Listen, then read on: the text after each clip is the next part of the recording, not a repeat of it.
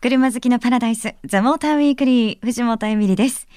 今週も30分間、車話で盛り上がっていきましょう。さあ、今日はメッセージからご紹介させていただきます。ラジオネーム、インドレンガさんです。ありがとうございます。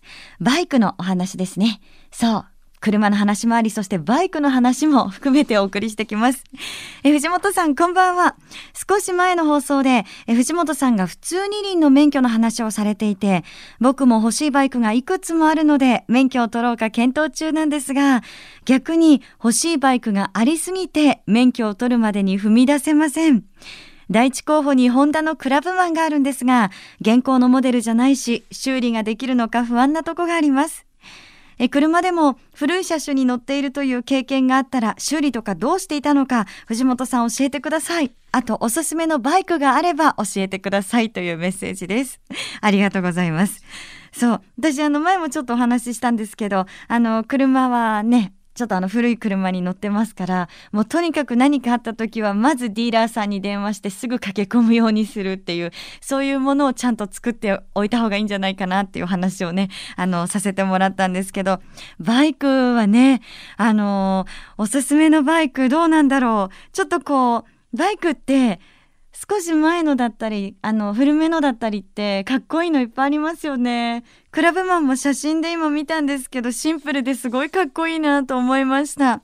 ちょっと短気筒の音も聞きたいなとかって思いましたしね。で、私でもあの、最近ね、可愛いなと思ったバイクがあったんですよ。それが、えっ、と、ホンダのモンキーとくまモンバージョンモンキーくまモンバージョンか。あのー、あのモンキーの、まあ、そのままなんですけど、くまモンバージョンで、くまモンカラーの黒と赤なんですね。ですごい可愛くって、あの、タンクにはくまモンバッジがついてて、で、さらによく見たら、鍵もくまモンになってたんですよね。可愛かったの。遊び心が満載で。でも、そのくまモンバッジって、ホンダの高級車に使われている素材を使ってるんですって。だからかなりね、こだわってるらしいんですよ。単なるキャラクターバイクではなくて、男性が乗ってもそのこだわりを自慢できるようなくまモンバイクらしい。そこね、そういうところもすごく気になりましたよね。はい。ぜひ皆さんもね、こんな車に乗りたい、こんなバイクに乗りたい、ぜひメッセージお待ちしてますので教えてくださいね。メールアドレスは tm.fmyokohama.co.jp ザモーターの頭文字 tm.fmyokohama.co.jp でお待ちしています。FM 横浜ザモーターウィークリー藤本エミリがお届けしています。さて、私あの、お休み前になるとね、いつも思うことがあるんですけど、すごく行ってみたい場所があります。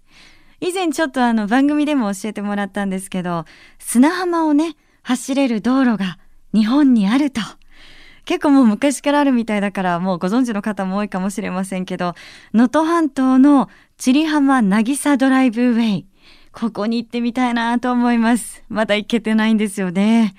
もうなぜかというと、ほんと単純ですけど、気持ちよさそうだなと思って、こう、車と一緒に潮風を感じることができるじゃないですか。バイクとかだとね、海沿い走ればあれだけど、自動車に乗ってるとなかなか、こう、窓を開けてもってところがあるので、思いっきりなんか窓を全開にして、そこを走ってみたいなと思いました。っていう話をね、さっきスタッフの方にしたら、車、錆びるよって一言言われましたけどね。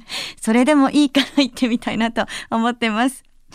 まあ本当皆さんもね、あの、初夏の陽気に誘われて、いろんなところにこう出かけたくなるんじゃないかな、なんていうふうに思いますが、え今回も横浜赤レンガで開催されます自動車イベントのお知らせをここでお届けします。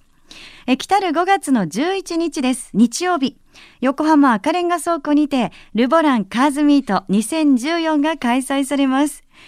え国内外の主要自動車メーカーの話題の車がずらりと展示されるんですが、先週もお知らせしたように、すっごい車ばっかりなんですよね。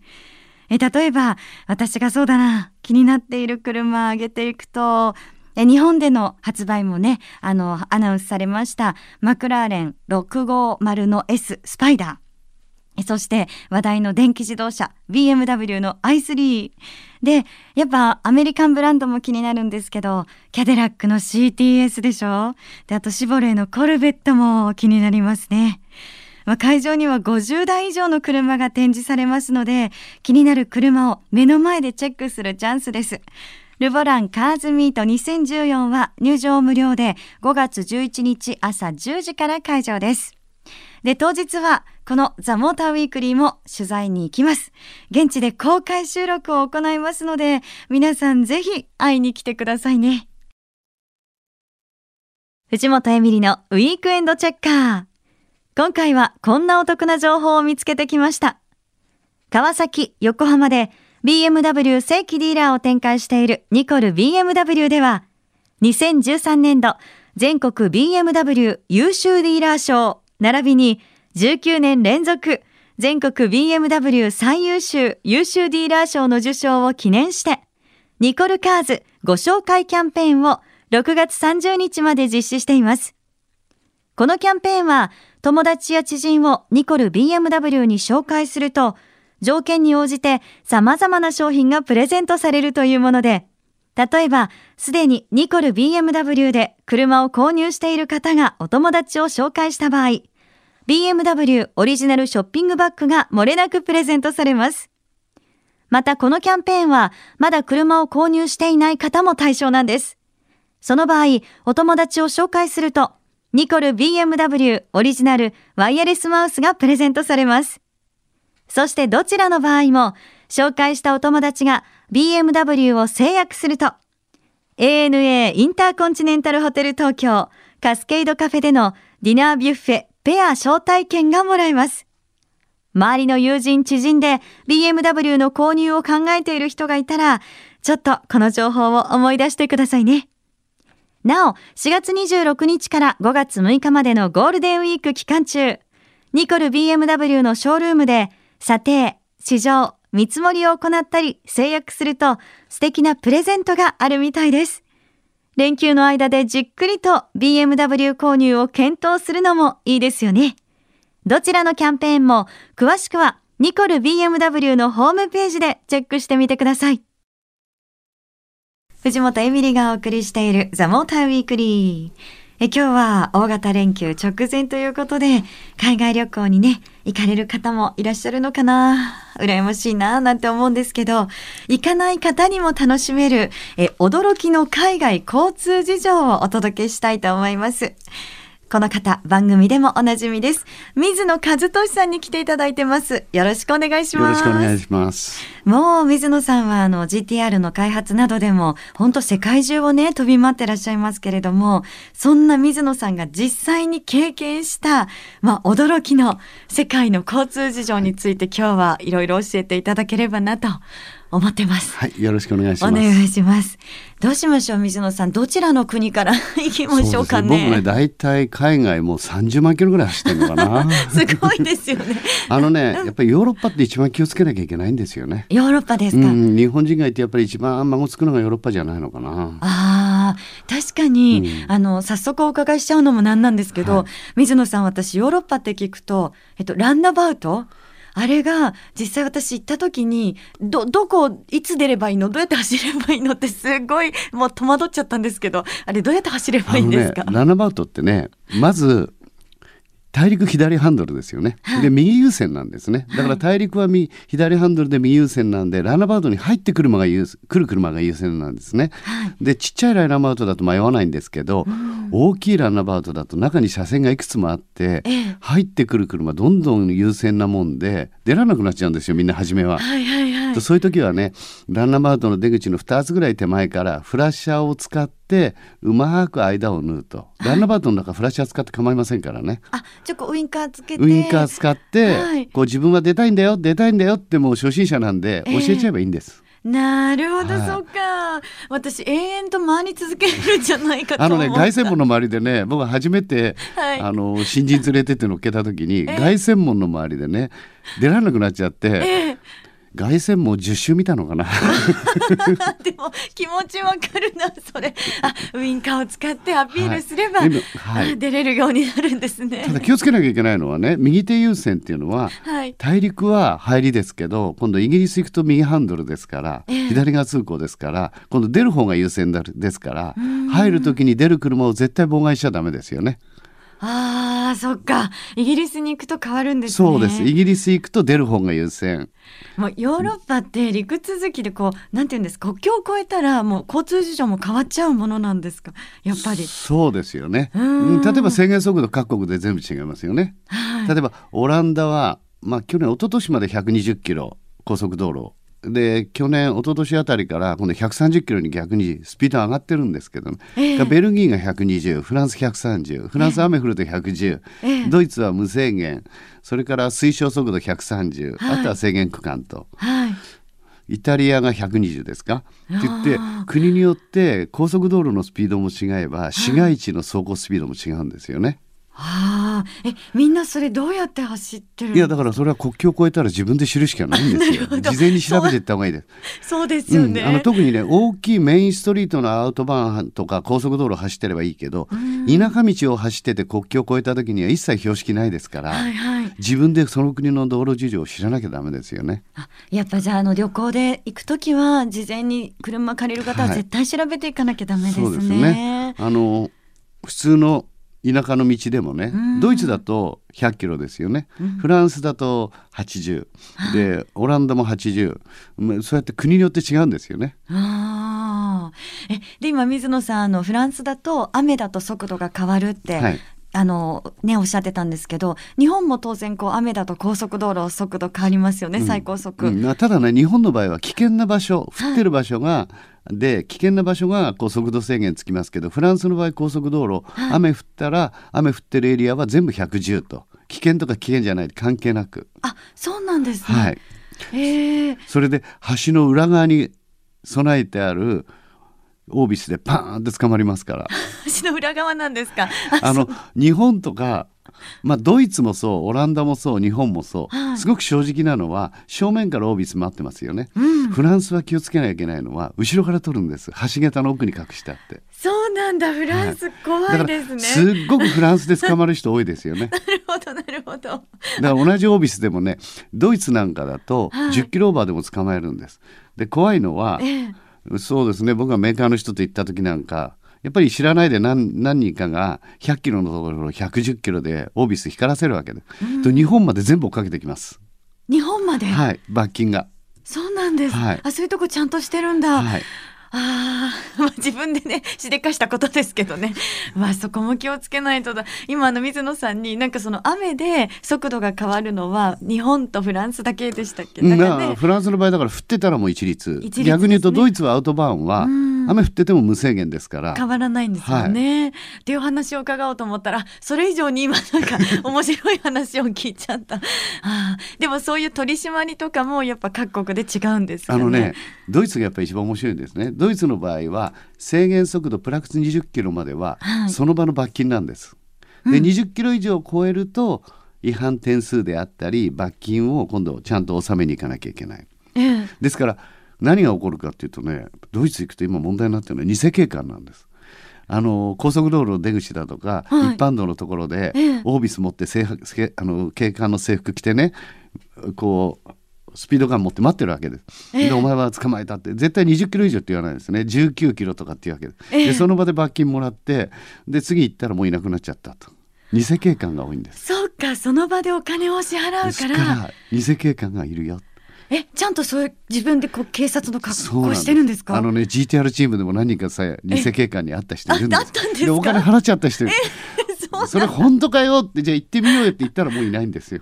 ああえそれって見分け方は難しいんですよね。難しいですよ。日本人だとまず無理だと思う。ドイツ語でベラベラってやられるから。ええ本物かって聞くわけにもいかないんですもんね、だからドイツのね逆にそういうね法律のルールだからドイツって一般道は制限速度100キロって言いますけど大体最近の傾向としては120キロで流れますよね。うーんうわあそうなんだ日本ではやっぱ考えられないことが本当に多々日常であるわけですね。そうですよね。うんうん交通でも、まあ、ヨーロッパの話もまだまだなんかねあのいろいろ水野さんもちろんたくさんありそうなんですけどヨーロッパ以外のなんか中近東でも面白いっていうお話をあのね聞きました。中近東ってねはい気をつけなきゃいけないのは、道路も警察も軍隊も王家のものなんです。うん。だから高速道路120キロ制限、はい。一般道80キロ制限ってありますがこれは大体取り締まりは全部カメラなんです。だから交差点もカメラがあって、はい。高速道路もカメラがあって交差点も停止線よりちょっとでもはみ出すともう捕まっちゃうよ。高速道路も2キロごとにカメラがあって120キロから10キロ以上出すとほとんど捕まるよ。ええ。ただし、ええ。その中ぶっ飛んでくる車があるんです。はい。それナンバープレートが1桁これはね王室の血族なんだ。2桁が親族、はい。3桁が王室関係者。ナンバープレートこの3桁までは逆に警察も自分の私有物ですからぶっ飛んできて交通ルールないんですよね。え王室の人はどんだけこうまあぶっ飛んでもいいんですか？そうなんです。えそれでこう周りの人はずるいな避けなきゃダメです。避ける王室の人ですからあ。ナンバープレート見て1桁2桁3桁。はい。ここの車見たらもう妨害しちゃ絶対ダメですえでそれでみんな納得してるんですか？そうですね。だって王室が稼いでね60歳以上は生活保障して、はい。住むお家もらって学校も病院もタダですから、はい。政府が稼いでお金くれるわけですから。日本は逆ですよね。僕らがか。働いて税金払うわけでしょ？はいそうなんだ。うんだからね GTR なんかで行くとね、はい。やっぱ王室の人300キロで走ってもうすんごい人気ありますからやっぱり普通の田舎道でダンプカー飛び出してくる道でもやっぱり300キロでエアコンのテストなんか僕やるわけですよ。でその時にね一般会の社員がやっちゃダメなんですよ。平民ですから。はい。で僕がやるんですよ。ええ。僕は王室の人がみんなファンが多いからえ水野さんだと、まあ、許されるって言ったらまあ何かあって変ですけど、もなんとかつてでなんとかなるだろうって、えー。じゃないと刑務所入れられちゃいますからね。あ捕まっちゃうんですね。えいいなみいいな水野さんって言っていいのかどうか。だけどねやっぱり本当にいい車を中近東で売ろうとしたらそうやって庶民と王室やっぱり考えながらきちんと開発することも大事なんですね。だから道路もね砂嵐が来ると道路って砂の中にのめり込んでいくんですよ。前見えないんですよ。へええ普通の道路なのに、うんだからさっきとなんかもねああのアブダビとかドバイって有名なサーキットいっぱいありますけど、はいあのヤスマリーナと朝はねあの大陸が冷たくて海から風が入るから吹くからはいすごくグリップするんですね。でお昼過ぎると今度大陸が暖かくなって海が涼しくなるから今度風が大陸から海行くんですね。と午後になると急にスリッピーになるんですよね。砂が道路に乗っちゃってね。だから午前と午後で風の向きで道路のグリップコンディションって全然変わるんですよ。じゃあその時間帯によって走り方もみんな変えてる。でちょっと気をつけた方がいいですよね。そうなんですね、はい。それはやっぱりなかなかねあのすぐに分かることではないので本当気をつけて、うん。まずはやっぱりこうその国の事情を調べてからっていうの大事ですね。そうですね。特に本当中近東はねあの街の中の停止線カメラあって1メートル出ても捕まりますから、ええ。日本みたいな感覚で走ってたらまして黄色信号で飛び込んだら、はい。とんでもなくけあのすぐ捕まりますから。えー、えー、ちょっとあのね黄色信号で飛び込むってことはないですけど停止線でこうピタリと止まるっていうのを私ちょっとそれ練習してからじゃないと中近東行けないと思っちゃいました。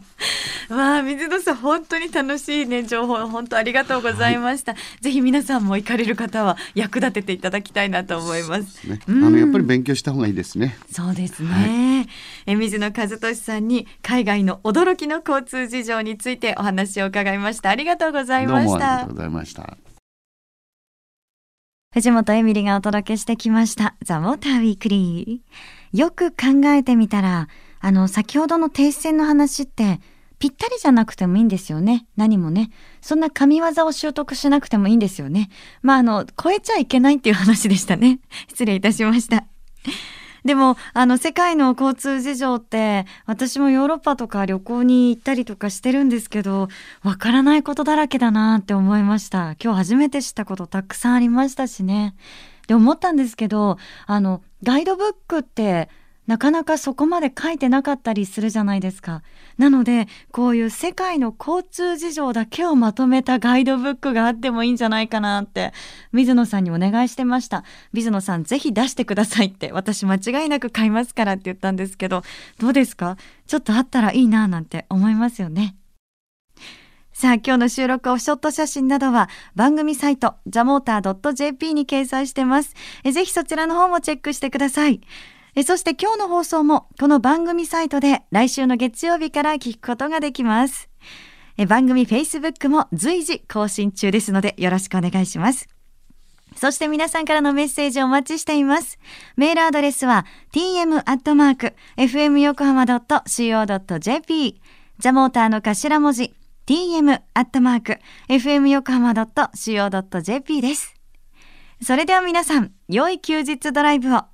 ザモーターウィークリー。お相手は藤本エミリでした。また来週